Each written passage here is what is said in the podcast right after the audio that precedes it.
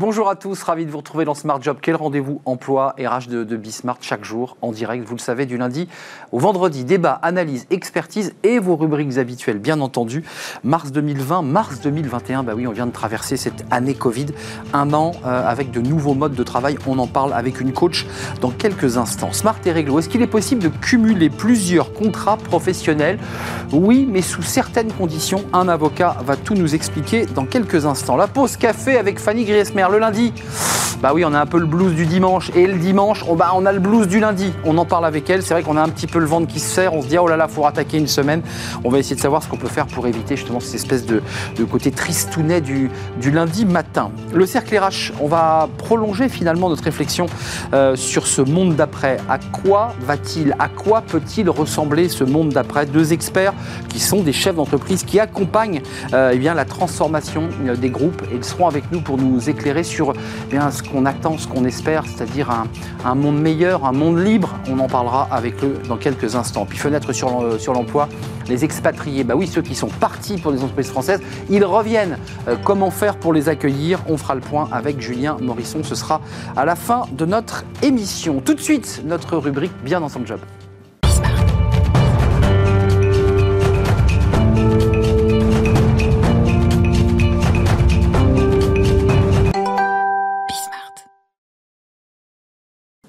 Bien dans son job, oui, bien dans son job. Même quand on est manager, on en parle avec Drifa Choulet. Bonjour Drifa. Bonjour vous êtes coach professionnel avec une longue vie dans la banque avant, faut le préciser. Euh, vous êtes devenu coach professionnel en 2018 euh, et fondatrice de votre cabinet le premier jour. Alors, bon, évidemment, je demande toujours pourquoi le premier jour, pourquoi le nom de cette entreprise? Alors, le premier jour, euh, c'est une chanson d'Étienne Dao. Euh, que j'aime beaucoup et qui m'a euh, inspiré ce nom, euh, qui est le, premier jour que, j'espère offrir à travers un, nouveau chemin de réflexion aux managers que j'accompagne. Alors, votre cabinet le premier jour, c'est-à-dire que vous dites à votre client, à votre manager, voilà, on va démarrer quelque chose de nouveau, une expérience. Vous avez sorti un papier très riche, très intéressant sur LinkedIn qu'on peut d'ailleurs encore consulter, Manager, les, les grands oubliés de la crise. Qu'est-ce que vous vouliez dire par là? On les a oubliés, ces managers? On parle de tout le monde, sauf des managers? Oui, j'ai écrit ce papier, effectivement, euh, qui est venu d'une expérience au contact notamment des, personnes que j'accompagne. Les managers ont été extrêmement sollicités, évidemment, euh, depuis mars dernier. On leur a donné pour mission de continuer à, faire fonctionner euh, leurs équipes, à continuer à produire, à, servir leurs clients. Mais il en est arrivé finalement aujourd'hui une situation de lassitude extrême, de grande fatigue de ces managers qu'on a peut-être un petit peu oublié euh, d'accompagner et cela se ressent euh, aujourd'hui dans, ce que je peux voir. Alors nous, on parle beaucoup des DRH, évidemment, dans notre émission euh, Smart Job, ce qui, ce qui est normal. D'ailleurs, souvent, je suis un peu, je me heurte à la définition du manager, parce que vous avez été vous aussi manageuse, donc on gère des équipes. Est-ce que c'est ça la définition de base? Un manager, ça gère des équipes Alors un manager, ça gère des équipes, ça gère aussi un centre de profit parfois ou un centre de coût. C'est quelqu'un qui est pour moi la courroie de transmission entre le top management et les équipes. C'est quelqu'un qui est en charge de mettre en musique réellement la stratégie définie par les boards, par les actionnaires, et qui doit incarner cette stratégie auprès de ses équipes, qui doit leur faire faire finalement les choses, en donnant du sens et en expliquant le pourquoi de ce qu'ils doivent faire. Quel programme ils, ont une charge énorme, effectivement. Euh, il y a quand même l'ère des managers euh, directifs euh, d'avant Covid. Le manager gros bras, le manager, il faut que ça file droit. vous avez encore ces profils-là de, de, managers qui, globalement, pensent évidemment à l'intérêt de leur entreprise, mais se préoccupent finalement assez peu du bien-être de leurs salariés. Vous les croisez encore? Ils existent? Oui ils existent encore. Alors, je ne veux pas euh, les accabler. oui. Je ne veux pas les accabler, leur jeter la pierre. Ce que je constate, c'est qu'en France et, dans généralement dans les pays euh, occidentaux, on devient manager soit parce qu'on a été un, bon expert, donc finalement on est un peu le, primus inter pares qui devient manager, ou parce qu'on est quelqu'un de visible, qui parle fort, qui est peut-être plus visible que les autres et qui donne l'apparence de pouvoir être un bon manager.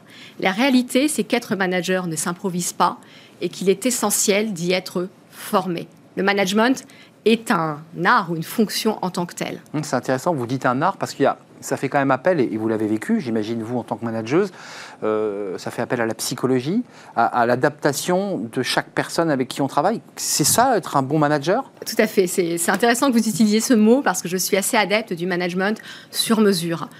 On a des sensibilités et des personnalités différentes dans une équipe comme dans la vie. Et le manager doit pouvoir être accompagné pour obtenir les clés pour décoder les comportements de chacun et découvrir les leviers de motivation de chacun des individus qui composent son équipe. Donc, on revient à votre analyse du début, ce n'est pas forcément la qualité de l'expertise du manager qu'il faut avoir en priorité, c'est de le choisir sur ses quoi? Ses qualités psychologiques, ses qualités d'adaptation, d'agilité avec l'être humain? Déjà sur son envie d'être manager. C'est vrai.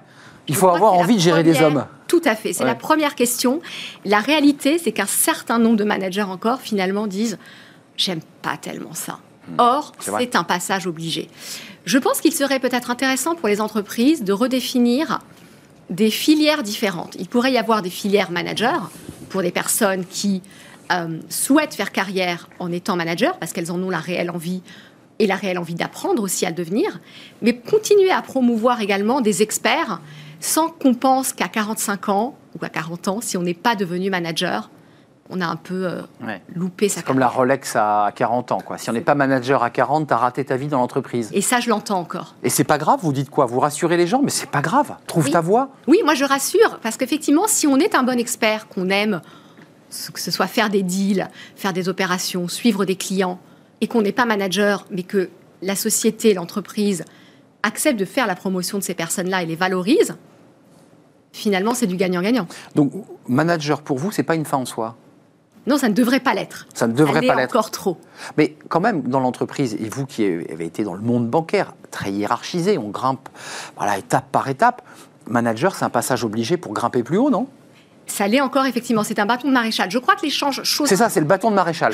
Deviens manager, gère-moi cette équipe, et puis on verra après. Exactement. Il n'empêche quand même que, vu que les structures sont quand même de plus en plus pyramidales, il y a moins de place au sommet. Mais on était auparavant dans un système, notamment dans certaines entreprises de type conseil ou banque d'investissement, où c'était, comme on dit en anglais, up or out. Euh, je crois qu'il convient effectivement de redéfinir un petit peu ces rôles et de permettre à des experts qui aiment faire ça de continuer à l'être. Mais, mais, vous, Drifa, qu'est-ce qui vous plaît dans, cette fonction? Parce que là, je me mets en contre-champ. On a bien compris les besoins des managers, et on l'entend beaucoup sur ce plateau, entre deux cymbales, entre le, développement économique de l'entreprise, les souffrances de leurs équipes qu'ils entendent.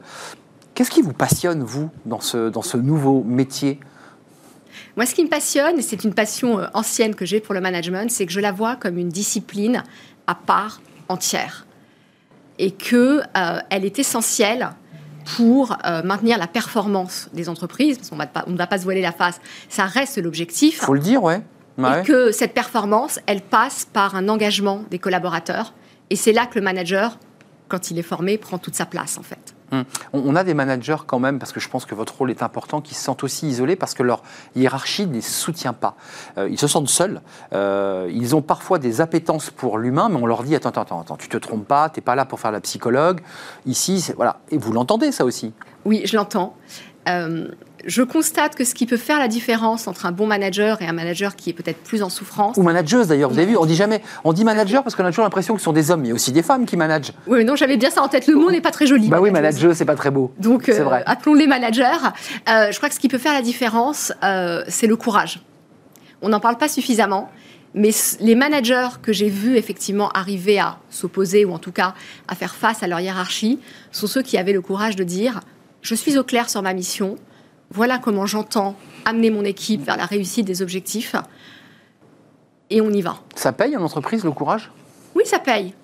Quand on, quand on le met sur la table et qu'à côté de ça, on délivre, on délivre, hein, dans le jargon, on a bien compris qu'on, que, voilà, qu'on fait, voilà, qu'on trouve des clients et qu'on développe l'entreprise. C'est bien ça. Absolument. Si le deal, si le donnant-donnant est fait, on dit, bah, après tout, il a peut-être pas tort. La grande philosophie aujourd'hui, avant de nous quitter, et vous rentrez, vous, dans une. Vous avez créé en 2018, et ça fait presque un an maintenant, vous, vous coachez.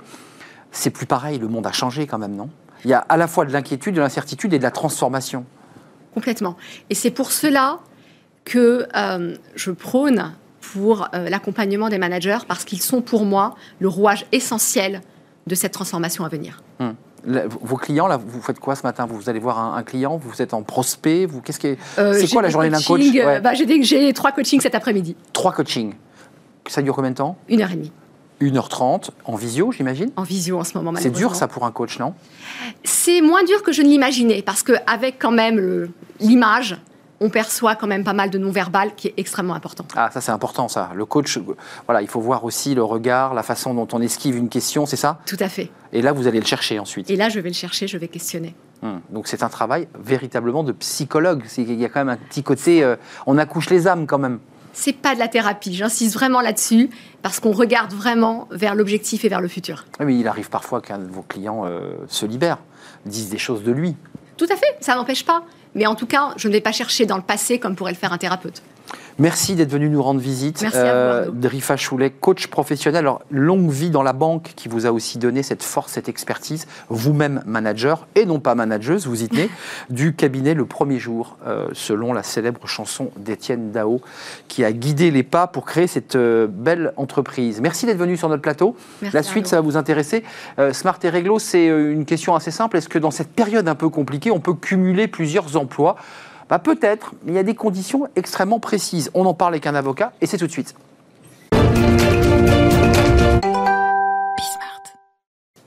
Smart et Réglo, notre rubrique juridique, rubrique droit, des choses concrètes qui vous concernent, vous, chef d'entreprise, ou vous, salariés qui nous regardez. Clément Estivier, merci d'être avec nous. Vous êtes euh, avocat en droit du travail, jeune avocat en droit du travail euh, au barreau de Paris, cabinet Faro.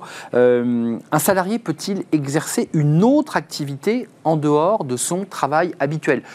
On a envie spontanément de dire non, pas si simple. Et la réponse est plutôt oui, en réalité. Euh, la réponse est plutôt oui parce qu'on a une liberté constitutionnelle euh, qui est la liberté de travailler et d'entreprendre. Et cette liberté, elle souffre néanmoins d'un certain nombre de nuances, vous l'avez précisé. Euh, les premières nuances, du coup, elles concernent certaines incompatibilités qui sont prévues par différents textes. des incompatibilités, par exemple, pour des professions libérales réglementées. la vôtre? Exactement. Par exemple, les avocats n'ont pas le droit d'exercer un certain nombre d'activités commerciales. Euh, on a également des, limitations concernant euh, la durée du travail. Euh, la durée du travail doit être limitée en cas de cumul d'activités salariées. Bien sûr. Lorsqu'on a plusieurs activités salariées, il faut veiller à ne pas dépasser 48 heures maximales hebdomadaires ou 48 heures ou 44 heures sur 12 Clément, c'est quand on fait deux activités salariées. Parce qu'on va voir que c'est pas si simple quand on est salarié et qu'à côté on monte son auto-entreprise. Exactement. On peut le faire.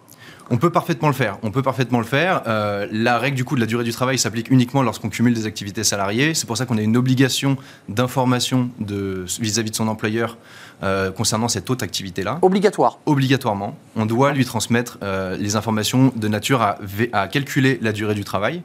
Et si le salarié ne le fait pas, il peut être licencié ou sanctionné sur cette base. Est-ce que je peux travailler pour une autre entreprise? Alors là, on rentre dans la séquence Covid. Euh, il y a des milliers, voire des millions de salariés qui ont été au chômage partiel et qui le sont encore, et qui, l'arme au pied, s'ennuyant chez eux, disent Mais moi, il faut que je trouve un job à côté. Parce que, un, je m'ennuie, puis deux, j'ai aussi envie de, compléter mes, revenus. Euh, possible, pas possible? Alors, tout à fait possible.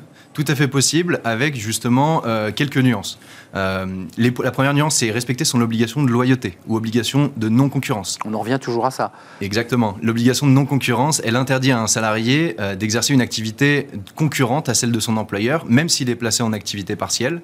Euh, et donc, que ce soit pour son propre compte ou pour le compte d'un autre employeur, il est interdit de porter, de porter préjudice à son employeur en lui faisant concurrence.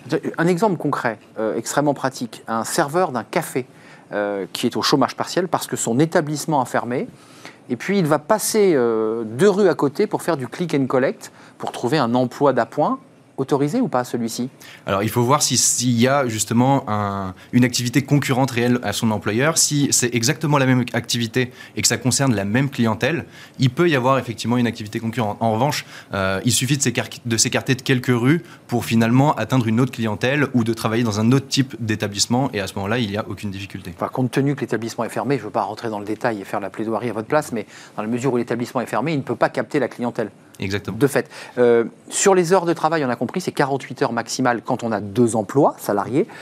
J'ai un emploi de salarié, chômage partiel par exemple, mais je veux développer mon, mon auto-entreprise. je dois aussi en informer mon employeur et là je fais ce que je veux en termes d'horaire. Alors, il n'y a aucune, aucune obligation du coup d'informer son employeur si ce n'est pas une activité salariée. En revanche, et il n'y a aucune obligation du coup de respecter une durée maximale de travail. Voilà. Donc dans ce cas-là, on est son propre employeur et on travaille autant qu'on veut, évidemment. Euh, le fait de cumuler deux emplois salariés pour en revenir à la base, est-ce que ça permet d'avoir double point de retraite? Alors, là-dessus. Ça, c'est un vrai débat. C'est un vrai débat. Et on a exactement la même question sur justement, et quand on est auto-entrepreneur et salarié en même temps, alors, on va cotiser effectivement aux deux caisses en même temps. Donc, on peut avoir des droits acquis euh, au titre de l'entrepreneuriat et au titre du coup du salariat. Mais qui, permettent de doubler, parce qu'on se dit après tout, si je travaille double, c'est ce que disait euh, à l'époque Nicolas Sarkozy, qui avait libéré en fait le, double travail. Il disait mais il faut travailler plus si vous voulez avoir une retraite meilleure. Alors, les, points de retraite, en revanche, souvent ils sont plafonnés à un certain nombre de points euh, par année ou par trimestre, justement. Clément Estivier, est-ce que c'est une source de conflit, ce dont on parle aujourd'hui? Est-ce que dans la période Covid, vous l'avocat que vous êtes vous dites ça peut être euh, c'est ou ça peut être une source de conflit parce que les salariés, certains veulent bosser. Et ça peut, alors ça peut être une source de tension, notamment euh, en cas de fin d'activité partielle. C'est-à-dire que lorsque l'activité partielle prend fin, dans ce cas-là, euh, on a un, employeur qui veut avoir son salarié disponible immédiatement. Mais il est pris ailleurs. Il n'y a aucune, aucun délai de prévenance à respecter.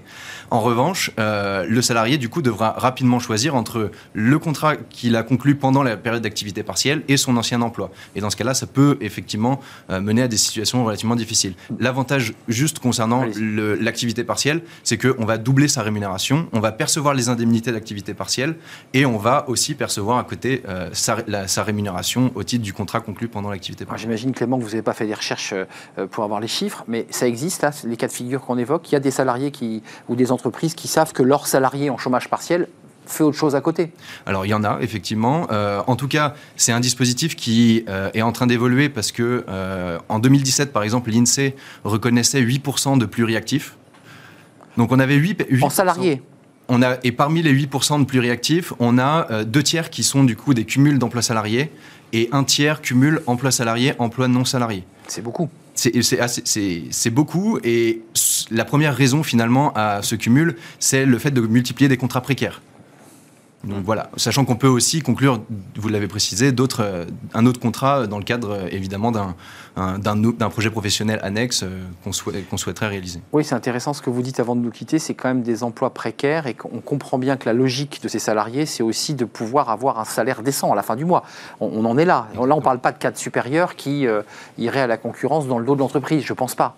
On est sur des emplois précaires. Oh, allez-y Clément. Oui, c'est ça, c'est la logique. Pour l'instant, ce dispositif, il est euh, largement utilisé par des personnes qui cumulent plusieurs euh, contrats à temps partiel. Euh, il est vrai qu'on a certaines, certains freins concernant des hautes responsabilités, notamment parce que beaucoup de cadres supérieurs ont des clauses d'exclusivité dans leur contrat de travail. Et les clauses d'exclusivité, du coup, les empêchent d'exercer une activité, qu'elle soit concurrente ou non à leur, à leur employeur. D'un mot, le droit va évoluer sur ces questions-là ou il est correct? C'est-à-dire qu'il vous convient, vous les avocats, les praticiens? Alors j'espère qu'il va encore évoluer parce que pour l'instant c'est plus la jurisprudence qui a fait son chemin que le code du travail. Le code du travail. Et il faudrait le faire évoluer comment? Dans plus de souplesse encore, dans la possibilité de cumuler?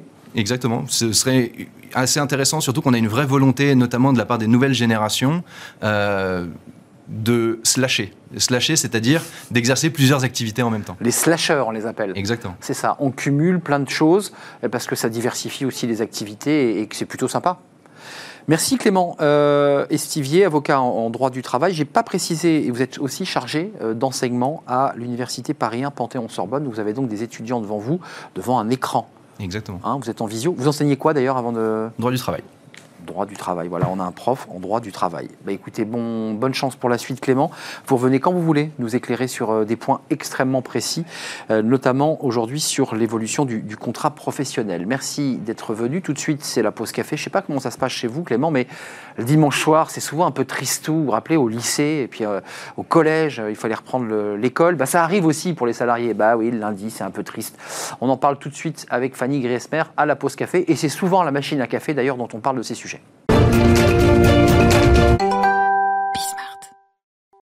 Fanny Griesmer. Bah alors d'abord, vous êtes. Vous allez bien? Je vais, Moi, moi, écoutez, je vais toujours bien, euh, même le lundi, mais alors vous êtes, vous êtes mise en noir, peut-être pour coller avec votre, euh, Pas du tout. votre chronique, je ne sais pas, enfin bref. Non, non. Euh, c'est le blues de dimanche soir, va te coucher, il est l'heure d'aller à l'école, ou oh, demain j'ai une réunion très tôt, la petite boule au ventre, on n'est pas bien, faut rattaquer la semaine. Il paraît. Il paraît Vous, vous l'avez, vous, le, le Ça- oh bah, du ça m'est arrivé, Vous êtes euh, triste ou? Moi, on est triste tout, on est, on est pensif, on dort pas forcément toujours bien, et ça, ça nous rappelle nos années lycée, nos années collège. Et oui, et pourtant le dimanche, c'est vrai que tout avait si bien commencé le dimanche, cette journée plutôt euh, douce, hein, légère, souriante, sans obligation, si ce n'est celle que vous vous fixez vous-même. Euh, mais tous les dimanches, c'est un peu le même scénario. C'est vrai que dès la fin du goûter, hein, on sent euh, déjà que bah, c'est un peu la fin. hein. Le goûter, vous Comme vous- une fin de partie, oui, généralement c'est euh, milieu, fin d'après-midi. hein. Euh, au fil des heures, vous sentez poindre euh, un sentiment de malaise hein, inexorable, petite vague de spleen hein, qui, euh, qui vous submerge petit à petit euh, au fur et à mesure que l'après-midi passe, puis la soirée, ventre noué, vous le disiez, morale dans les chaussettes, avec cette petite voix qui vous rappelle que demain, eh bien, c'est lundi. Ce coup de cafard dominical revient toutes les semaines, ça, vous le savez. Vous savez aussi que toutes les bonnes choses ont une fin, oui. Mais c'est plus fort que vous, son effet est absolument inexorable. C'est ce que l'on appelle le blues Le du blues. dimanche soir. Ah oui, on est tous à l'unisson, quoi. On est tous comme ça ou pas? Bah, ah, visiblement oui. stats, alors, euh alors c'est vrai que que votre dimanche soit euh, plutôt euh, vide, abandonné à, à quelque chose d'assez mou, hein, voilà, que vous ne fassiez pas grand chose finalement, Euh, ou à l'inverse que vous, voilà, ce soit très rythmé, euh, rempli d'obligations euh, familiales, euh, chronophages, bah, visiblement on serait nombreux à finir le week-end sur une note assez sombre. Selon un sondage Monster, Ah. 52% des salariés français seraient sujets à ce fameux cafard hebdomadaire, au point d'endormir mal la nuit du dimanche pour cause de phobie du lundi. Finalement, c'est cette peur de lundi, du lundi hein, qui, nous, euh, qui nous angoisse et qui, euh, et qui nous rend mal. Il faudrait travailler dès le mardi, en Et fait, et laisser ça passer. serait bien, Eh voilà. oui, bah oui. Si vous avez une euh, RTT à poser, Bah ouais, vous paf, le lundi. et apparemment, l'épidémie euh, sévit euh, un petit peu partout, semble-t-il, surtout aux États-Unis et en Grande-Bretagne, où là, on atteint le chiffre de 70% d'angoissés du dimanche soir. Hum, ça, ça- ça- ça vient de loin, quand même. Je l'évoquais tout à l'heure. Ouais, c'est ça, vient de loin, Eh ce ouais. du dimanche soir. Bah, en fait, quasiment du temps où il fallait euh, bah, préparer son cartable hein, pour aller à l'école, où il fallait euh, finir ses devoirs, se coucher tôt pour être en forme pour aller à l'école le lendemain. Euh, et finalement, ce sentiment de notre enfance ne nous a pas réellement lâché. Aujourd'hui, bah, bien sûr, c'est le retour au travail hein, qui nous fait sortir de notre bulle du dimanche. Un week-end toujours trop court, toujours cette impression qu'on n'a pas assez profité en fait. hein. Et c'est vrai que ça commence euh, plus ou moins le dimanche midi, après-midi, et ça s'amplifie au fil des heures pour atteindre généralement le paroxysme avant le fameux film du dimanche soir. hum, avec son fameux générique, et on vous disait, va te coucher. Et voilà, et là c'était la fin. Là c'était vraiment la fin. Grande tristesse. Et c'est vrai qu'au lieu de vous réjouir, de savourer, de profiter de ces derniers instants hein, de, de calme, de repos, de liberté le dimanche, non, non, vous vous jetez la tête la première dans la semaine qui s'annonce. C'est le spectre du lundi, lundi, ce jour maudit hein, où il va falloir reprogrammer votre réveil, euh, retrouver vos collègues aussi, hein, et puis vous replonger aussi dans vos dossiers, bref, reprendre le train-train quotidien. Et ça, on le sait, on n'aime pas toujours. On a une explication Est-ce qu'il y a des sondages, des psychologues, j'imagine Alors non, mais il y a différents profils en revanche. Il y a d'une part ces personnes qu'on pourrait qualifier de mal organisées. Euh, globalement, vous avez souvent des impératifs le week-end. C'est là où vous avez aussi un peu de liberté et vous, vous avez du temps pour faire les choses. Mais non, tout ce qui est associé à des corvées, vous les repoussez au dernier moment. Et finalement, vous les repoussez pour quand? Pour le dimanche soir. Les devoirs. Finalement, les devoirs des enfants, le ménage, peut-être certains, comme moi, le repassage, euh, les peut-être des papiers administra- euh, administratifs. Ouais, les- Et ah finalement, bah, non seulement la perspective du dimanche soir est peu réjouissante, mais en plus, une fois arrivé le dimanche soir, c'est un petit peu la panique. Bah oui. Vous avez d'autre part ceux qui bah, supportent mal le changement de rythme. C'est-à-dire que c'est normal, le dimanche, vous vous levez plus tard. Vous vous couchez aussi plus tard le samedi soir. Et finalement, ça décale votre horloge euh, biologique. Et ça peut être assez perturbant. Finalement, vous, avez- vous vivez une sorte de petit jet lag le dimanche. Ce qui fait que le dimanche midi, euh, à l'heure de déjeuner, vous êtes encore en pyjama. Vous avez du mal à lancer votre journée. Et vous avez ce sentiment bah, de pas avoir assez profité. hein. Trop de temps pour vous ennuyer, pas assez pour faire quelque chose. Donc ça peut être assez déroutant.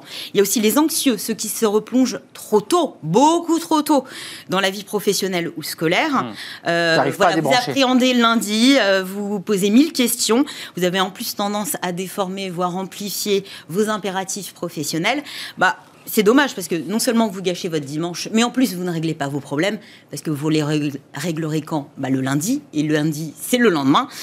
Euh, plus subtil, ça c'est important, je trouve ça assez intéressant, ceux qui sont continuellement en mouvement dans la, dans la semaine, qui ont un rythme très soutenu, et ben le week-end, choc, décalage, d'ennui et là ça il y a quelque chose d'angoissant tour déprimant. Tour descend bah et puis ceux nombreux hein, j'imagine qui n'arrivent pas à faire le deuil du week-end.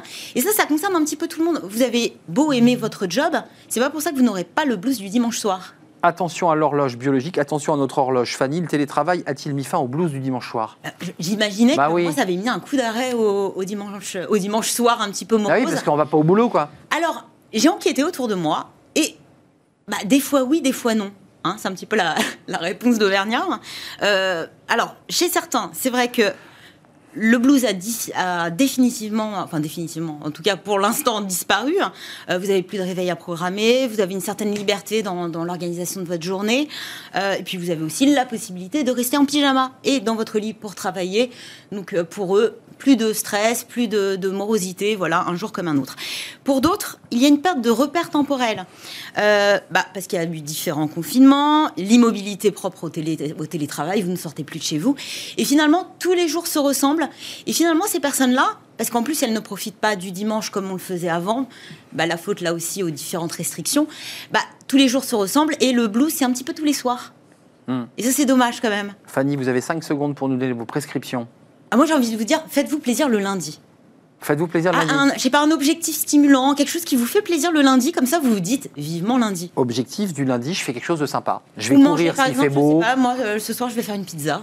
Moi, ça me met en joie. Donc voilà, vivement lundi, vivement ce soir. La pizza de Fanny Griesmer. Bah voilà, on va tout savoir. Elle fait aussi du repassage le dimanche euh, après-midi, comme vous avez pu l'entendre, parce qu'elle elle nous dit. Parce qu'elle adore ça. Fanny, merci Fanny. Le blues du dimanche soir, j'ai peur qu'on n'y coupe pas quand même malgré tout. Non, non, non, non. Malgré tous vos conseils. Euh, on fait une courte pause rapidement puis on va s'intéresser à l'entreprise, euh, à sa prise de décision, à ses inquiétudes, à ses angoisses. L'entreprise, c'est comme un être humain, euh, évidemment percuté de plein fouet par cette crise Covid. Euh, bah, ça fait un an, évidemment, c'est un jour sans fin. On va en parler avec deux experts. Qu'est-ce qu'il faut faire? Comment on peut penser l'avenir? Le monde d'après On en parle avec eux, deux spécialistes de ce sujet. Ils seront avec nous juste après cette pause.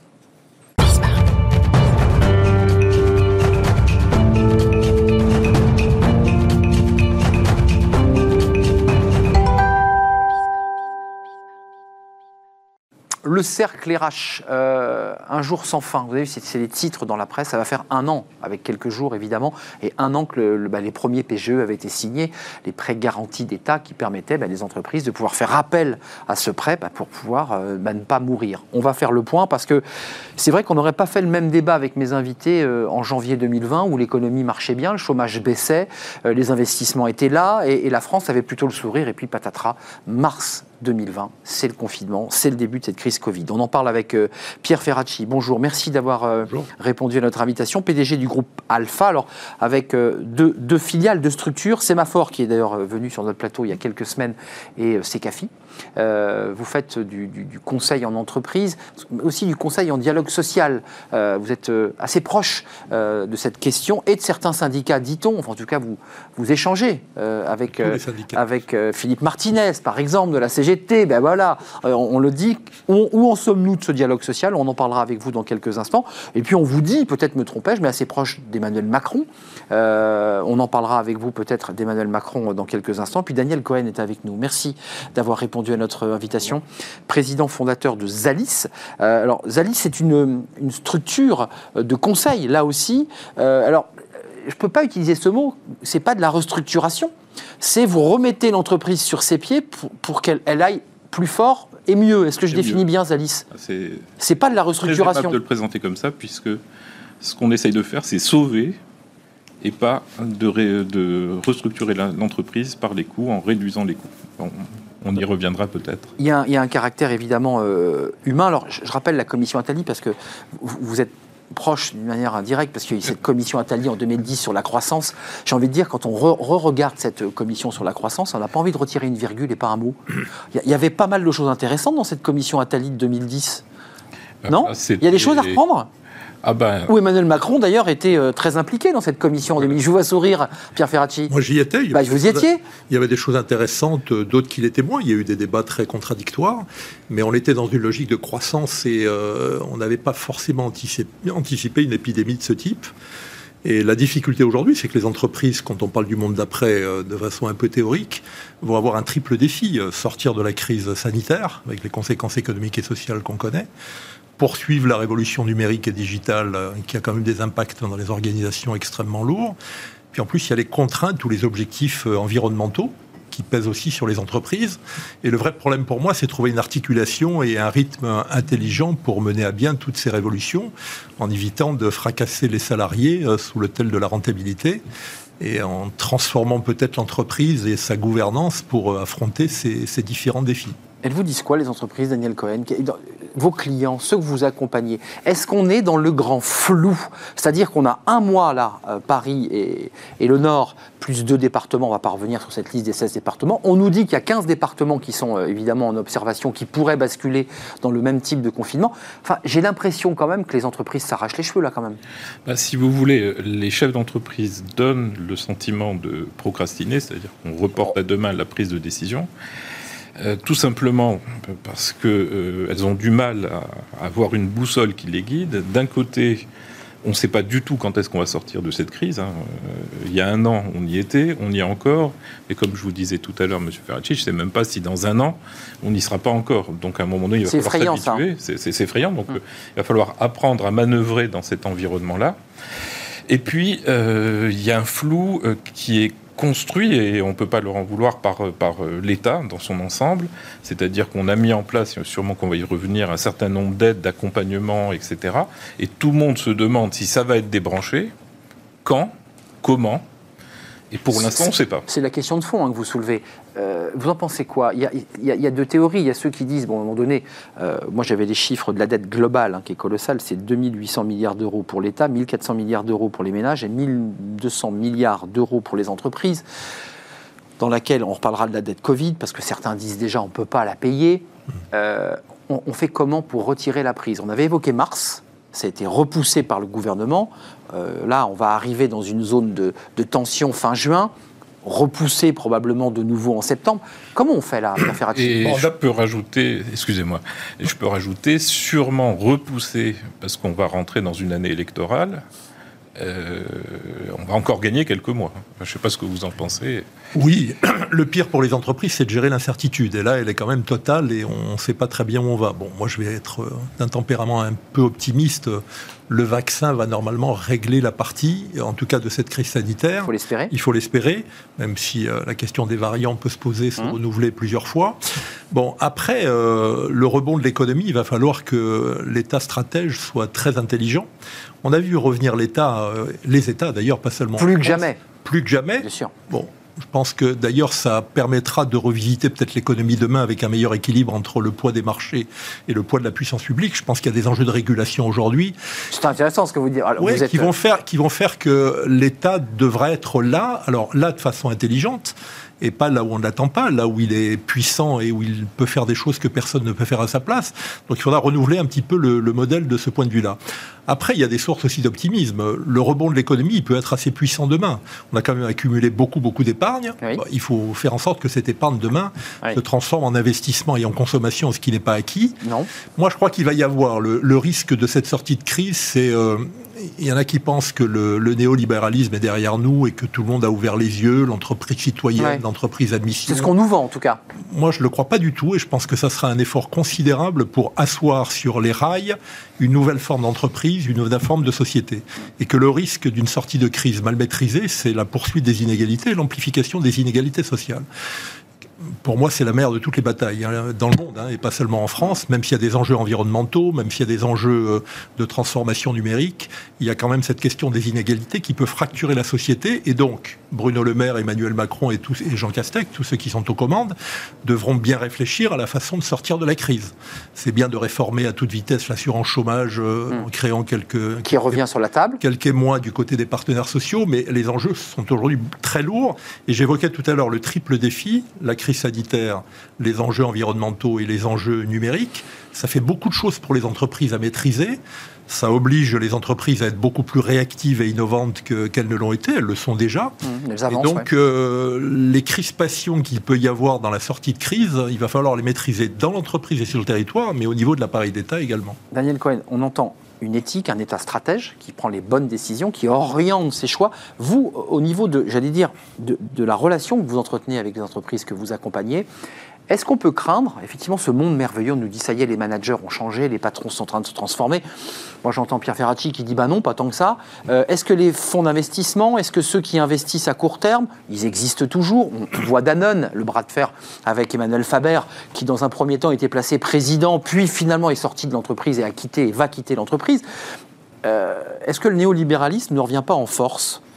Ah, alors, si vous voulez, il y a deux lignes de fond. Hein. Il y a une ligne de fond qui est portée par la nouvelle génération. Ce que je constate, j'enseigne à Sciences Po, je le vois avec mes étudiants, il y a 5-6 ans, ils voulaient tous aller dans les banques d'affaires.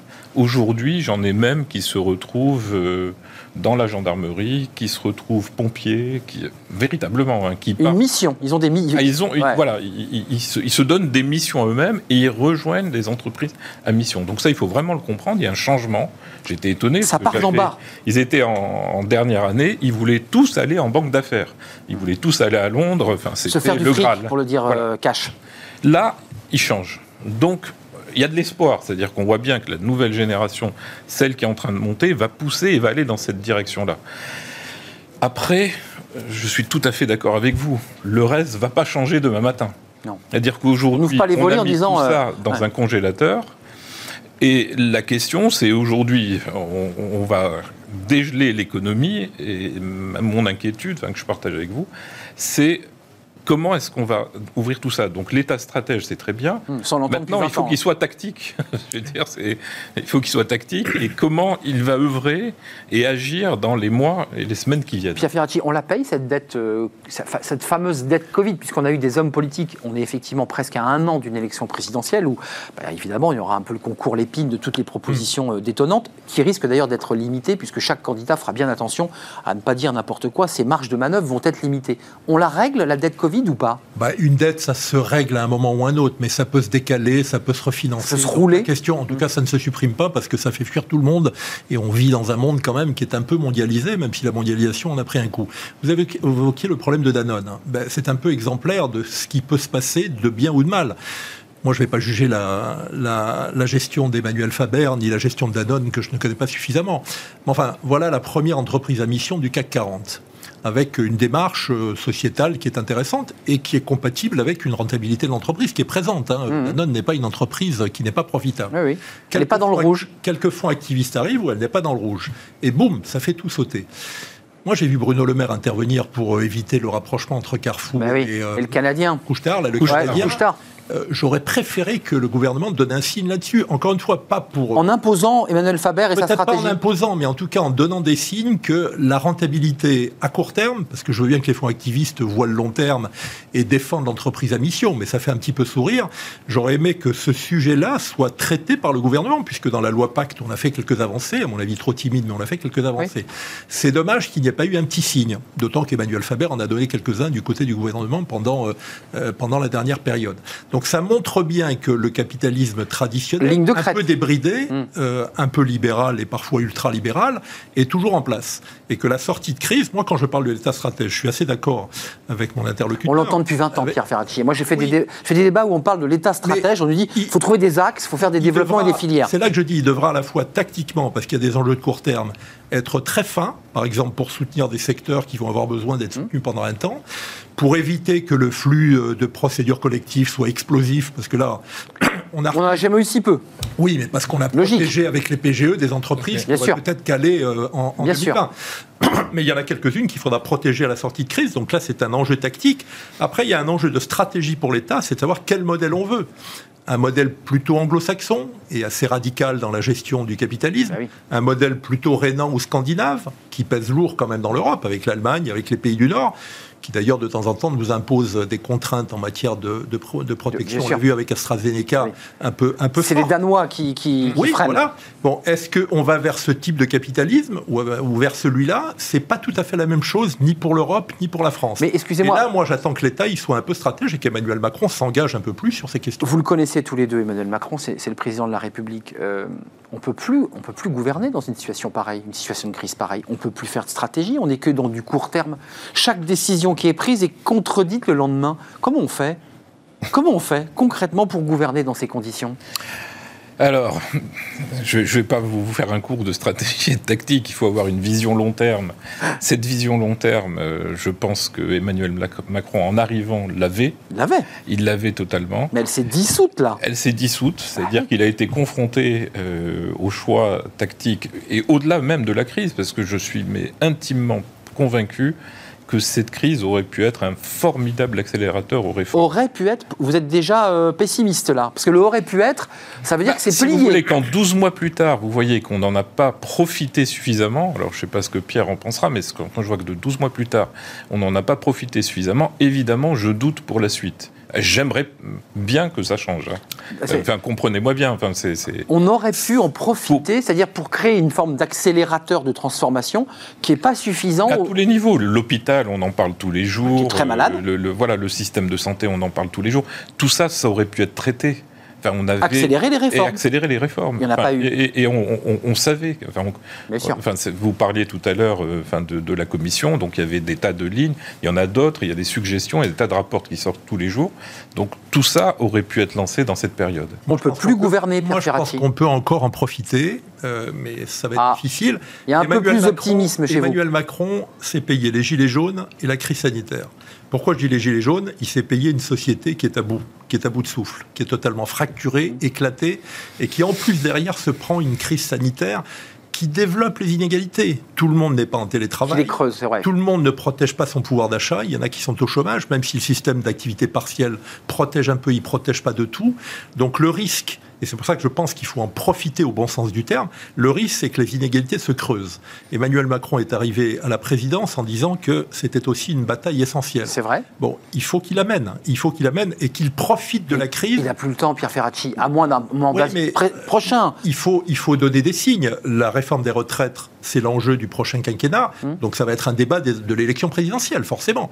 Il n'a pas pu la mettre en, en œuvre. Elle était contestée. Il va bien falloir réfléchir, encore une fois, à cette sortie de crise. Quand j'évoque l'articulation entre l'économique, le social et l'environnemental, prenez le cas de l'automobile. Hum. C'est bien de dire que... L'hydrogène électrique. Oui, mais c'est bien de dire que le diesel ne doit plus apparaître dans les villes en 2024 et le moteur thermique en 2030. Mais à Rodez, il va y avoir quelques centaines de suppressions d'emplois. C'est Bosch. Diesel Absolument. Il y, a un problème de rythme. Et là, je pense que les partenaires sociaux, les parties prenantes de Ou d'anticipation, Pierre Ferrari. Oui, ont un rôle clair. Oui, mais enfin, euh, de temps en temps, l'anticipation, il faut aussi que les politiques la hum. prennent en compte et qu'on n'impose pas aux entreprises, aux partenaires sociaux. Ah, bah c'est sûr que là. Aux syndicats de salariés, un rythme. Ah, les injecteurs diesel, on n'en veut plus, puisque par essence, c'est ce qu'ils ce qu'ils fabriquent à Rodez. Je sais très bien qu'il faut basculer dans ce monde nouveau qui sera demain tout électrique. Il faut simplement le faire avec un rythme qui est soutenable sur le plan social et sur le plan économique. Il y a une compétitivité à préserver, il y a une sécurité euh, pour les salariés à préserver, et il y a des enjeux environnementaux que tout le monde s'accorde à prendre en compte. Je vais vous la poser parce que on est sur cette espèce de ligne de crête, un capitalisme, je dirais, rénové, plus humain, euh, avec euh, évidemment des cadres euh, législatifs, parce que ça passera par des lois. Mmh. Est-ce qu'on est aujourd'hui dans un, grand chambardement des entreprises? Est-ce que là, sans nous le dire, en sous-main, se négocie des rachats? Est-ce que des fonds sont en train de profiter de tout cela? je vois Pierre Ferracci mais on sent bien qu'en dessous, au-delà des caméras, vous voulez, ça bouge. Oui, ça bouge. Si vous voulez, aujourd'hui il faut bien comprendre qu'on a mis 130 milliards de dettes non productives dans les entreprises. C'est-à-dire que c'est une dette qui n'a rien créé. Hein. Bon. Juste sauver. Juste sauver, c'est-à-dire qu'on a, enfin, pour la première fois de l'histoire, enfin, je me souviens pas d'une autre situation où on est injecté de l'argent, non pas pour investir, c'est pas un plan Marshall, on, on injecte de l'argent pour sauver les boîtes. C'est une dette qui ne crée rien ça, vous permet de vous maintenir en vie. À la différence des dettes que l'on contracte habituellement, où lorsque vous remboursez, ben vous avez investi et vous avez le fruit de cet investissement si ça a été investi correctement. Là, non, on est face à ça. On a sauvé des salariés, excusez-moi. Ah non, mais c'est parfait. Non, mais je, je, alors, attendez, je ne suis pas en train de dire que c'est. Ils ont un peu consommé. Voilà, donc on a mis 130 milliards et ça, c'est pour sauver ces entreprises, sauver des emplois et il le fallait. Temporairement d'ailleurs, pour certains. En face, on est en train de mettre 20 milliards, c'était l'annonce d'avant-hier, pour renforcer les fonds propres. Si vous voulez, quand vous avez une dette, dans n'importe quel bilan de 130 milliards, en règle générale, enfin, je ne suis pas un grand économiste, mais on vous dit, face à ces 130 milliards, ben, on va mettre 130 milliards de fonds Et là, il n'y a que 20. Là, il n'y a que 20. Donc, si vous voulez, c'est bien, on commence. On commence. Donc, c'est pour sauver les entreprises. Pour sauver les entreprises. Eh Et je reviens à votre question, c'est-à-dire que là, on va investir, euh, enfin, on va aider à renforcer les fonds propres d'entreprises à hauteur de 20 milliards. Et les fonds étrangers, chinois en particulier, mmh. j'ai rien contre les Chinois. Sortis du Covid, il faut le rappeler. Hein. Voilà, sortis du Covid, avec beaucoup d'argent, se déploient aux quatre coins de la planète et viennent nous voir. Nous-mêmes, chez Thalys, frappent à la porte en disant si vous voyez des situations, on a de l'argent. Bien sûr. Et, et c'est ça qui est inquiétant, c'est-à-dire qu'effectivement, l'État ne pouvait pas faire autrement que.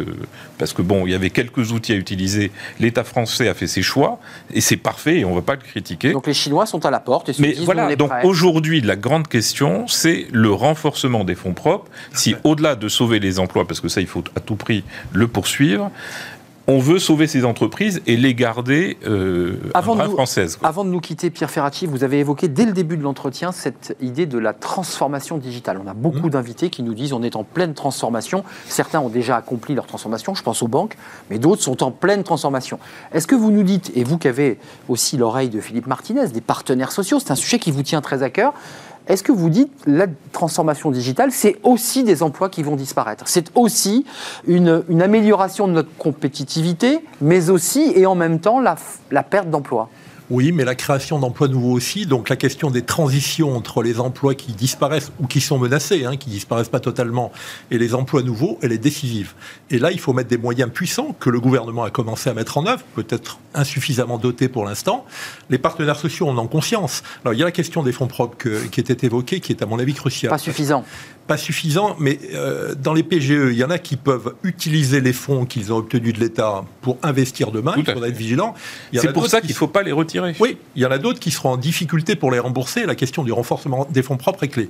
Mais la, la question du renforcement des transitions pour les salariés, elle est fondamentale. Parce que euh, euh, l'univers digital qui touche toutes les entreprises, en plus du télétravail d'ailleurs, qui incite aussi à se réorganiser autrement. 4 jours sur 5 à éviter les excès. Ça ne sera pas 4 jours sur 5 demain, c'est souhaitable. Hmm. L'entreprise, c'est un lien social. C'est pas simplement tout à distance avec Zoom et Teams. C'est un vrai sujet, ça. Hein. Mais c'est un vrai sujet.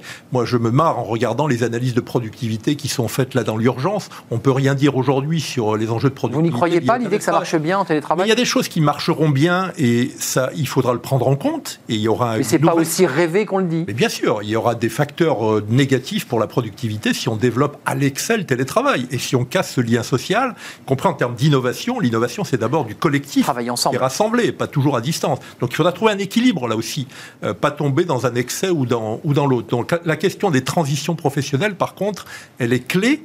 Et il faut mettre des moyens puissants, aussi bien dans les entreprises qu'au niveau des régions et de la puissance publique, pour réussir cette transformation euh, des, des emplois. 30 secondes chacun. Euh, la sortie de crise, c'est pour quand vous qui êtes connecté aux entreprises, elles vous posent cette question. Vous qui transformez, vous qui les accompagnez, ça, se termine quand, selon vous? Alors, ma réponse, comme on ne sait pas, il faut commencer à s'adapter dès maintenant. Il faut utiliser l'argent des PGE, vous l'avez dit, pour ceux Investir. qui. Voilà, parce que quand on nous parle de rembourser, non, non, remboursez pas, investissez. Parce que vous avez 5 ans pour. Et c'est du capital. Et c'est du. Enfin, c'est pas vraiment des fonds propres, mais bon, en tout cas, investissez si vous, si vous en avez la, possibilité et commencez à bouger tout de suite, parce que de toute façon, on ne sait pas de quoi demain est fait, donc il faut bouger. Donc n'attendez pas, allez-y. Allez-y tout de suite.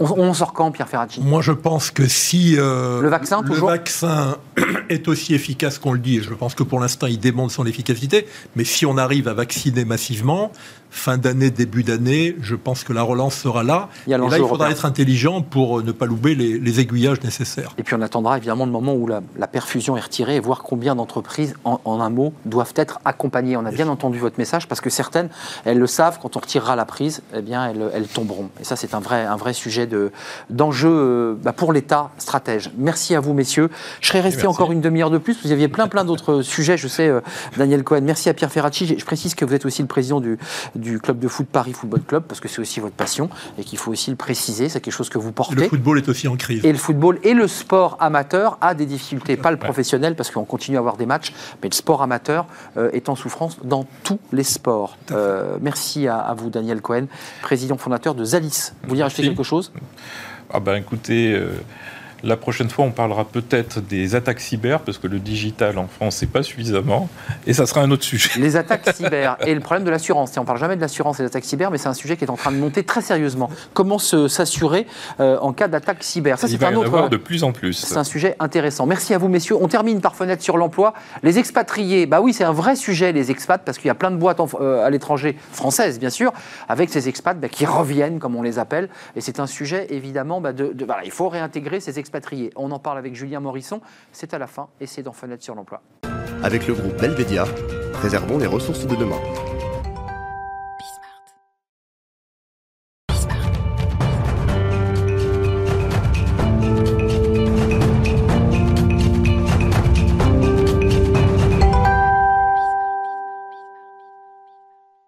Fenêtre sur l'emploi pour terminer notre, notre émission avec Julien Morisson. Bonjour Julien. Bonjour. Très heureux de vous retrouver. Vous, vous, vous arborez le même, euh, même sweatshirt que vous aviez il y a, il y a à peu près un mois, Exactement. euh, que j'aime beaucoup. Euh, fondateur du cabinet BI. Oui. Euh, on parle des expatriés. Oui. Parce que je rappelle que vous avez fondé ce cabinet BI aussi sous forme d'agent, non pas artistique, Exactement. mais vous accompagnez évidemment ces cadres sur, sur- voilà, sur l'ensemble de leur, Leur carrière. de leur carrière, de leurs inquiétudes aussi, parce qu'un agent gère Euh, c'est qui nos fameux expatriés et de- dans quel pays sont-ils?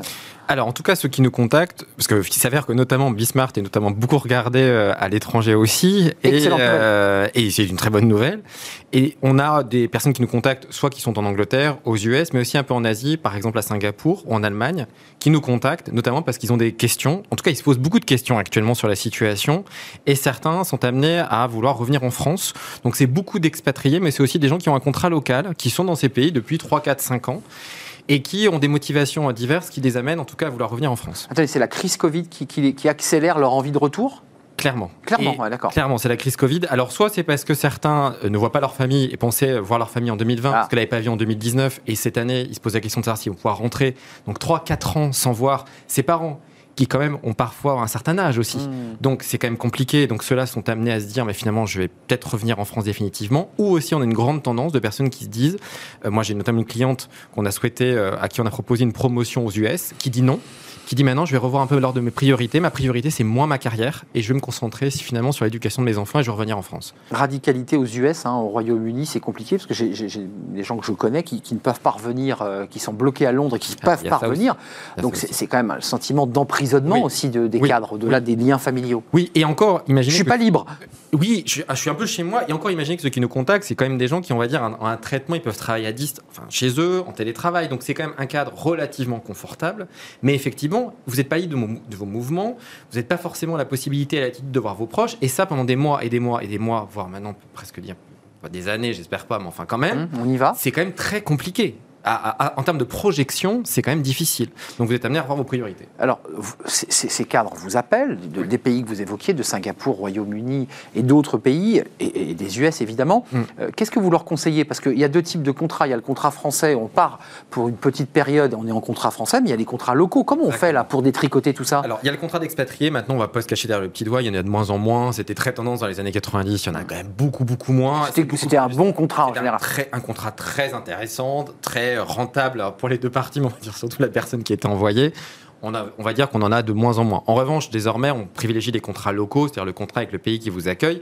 Ça veut dire aussi que là, vous n'avez pas les indemnisations françaises. Bah oui. Et c'est une vraie question. Vous n'avez pas les fameuses ACEDIC, euh, notamment qui Aux sont- US en particulier, au Royaume-Uni. En Angleterre, à Singapour, en Espagne, enfin dans beaucoup de pays d'Europe, hein, vous n'avez pas ces avantages qui sont existants en France. Donc euh, forcément, quand vous revenez, mais en fait, les questions qui, sont, qui se posent, c'est pas tant une, une, une inquiétude liée à cette prise en charge financière, c'est dire un, comment je vais moi revenir me positionner Ah sur oui. un marché avec quand même parfois des avantages sociaux, en tout cas des avantages de rémunération qui ne sont pas forcément les mêmes.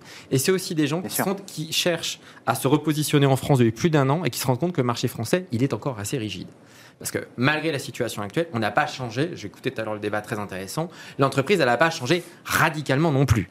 On est toujours. je suis d'accord. Non, mais On se joue deux mots là aussi on un peut peu. se faire un peu plaisir. On peut dire là, le monde d'avant, ça sera plus jamais pareil. Voilà. Ouais. C'est pas vrai ça. Mais non, on a envie d'y croire. hein. Vraiment, on a envie Ouais, d'y croire. tous, on tous. tous envie d'y croire. On attend le film qui va sortir dans pas longtemps. mais pour le moment, on n'y est pas tout à fait. Ouais, c'est vrai. et c'est vrai que là, on a quand même des gens qui disent mais finalement, si on n'a pas le bon secteur d'activité, si on n'est pas depuis 20 ans, si on n'a pas le réseau, pas quoi. c'est compliqué. La Donc, je, que- donc je reste. et donc je reste. Bah ouais. En tout cas, je vais décaler les choses. Alors la seule chose qui est plutôt pas mal quand même, c'est que désormais, les recruteurs, les RH, les chasseurs sont quand même conditionnés à passer des entretiens en visio. C'était moins le cas il y a 3-4 ans. Désormais, c'est devenu un acquis. C'est plus facile. Hmm. En revanche, revenir avec des avantages qui sont parfois des avantages de rémunération très élevés lorsque vous venez d'un pays anglo-saxon. Et là, vous arrivez un peu, bah, vous tapez un peu dans, dans le dur, c'est-à-dire bah, trouver un job, un logement, etc. qui collera. Alors, deux, deux sujets importants. Il y a le Brexit avec les places financières, parce que pendant le Brexit, on s'était dit, mais alors Londres va, va- va couler, Paris va tirer ses, vulgairement ses marrons du feu. Je découvre quand même que c'est Amsterdam qui est en train de gagner la, la bataille. Oui, c'est la première place. La première place Première financière, place faut le dire, c'est pas Francfort, Non, c'est c'est Amsterdam. Amsterdam. Ouais. Euh, donc ça veut dire quoi? Ça veut dire que le- on est moins attractif que bah, pour ceux qui viennent de- qui sont dans la finance et les étrangers qui diraient bah tiens je vais à Paris, c'est plus aussi attractif que ça? Mais Ça dépend des secteurs d'activité. On va dire que Paris, par exemple, je vais prendre l'exemple de la capitale de la mode, euh, par exemple du luxe. Bon, Paris actuellement, Là, ça oui. vous aura pas échappé que bah, le- euh, beaucoup au contraire partent. Parce qu'il ne se passe plus rien. C'est-à-dire qu'il faut bien imaginer que derrière, on perd 50, 60, 70%. euh, Il n'y a plus de touristes. Or, Donc moi, ceux qui achetaient encore, bah, Ceux qui achetaient, j'étais en échange la semaine dernière avec quelqu'un qui travaille dans ce milieu-là, qui disait que l'Allemagne et Londres est à peu près flat. Ici, c'est moins 40, moins 50%. On n'est pas flat du tout. Et l'Asie est à plus 30. Donc, les cartes sont en train de rejouer. ça part en Asie. ça part en Asie, ou éventuellement ça va limiter la casse en Allemagne.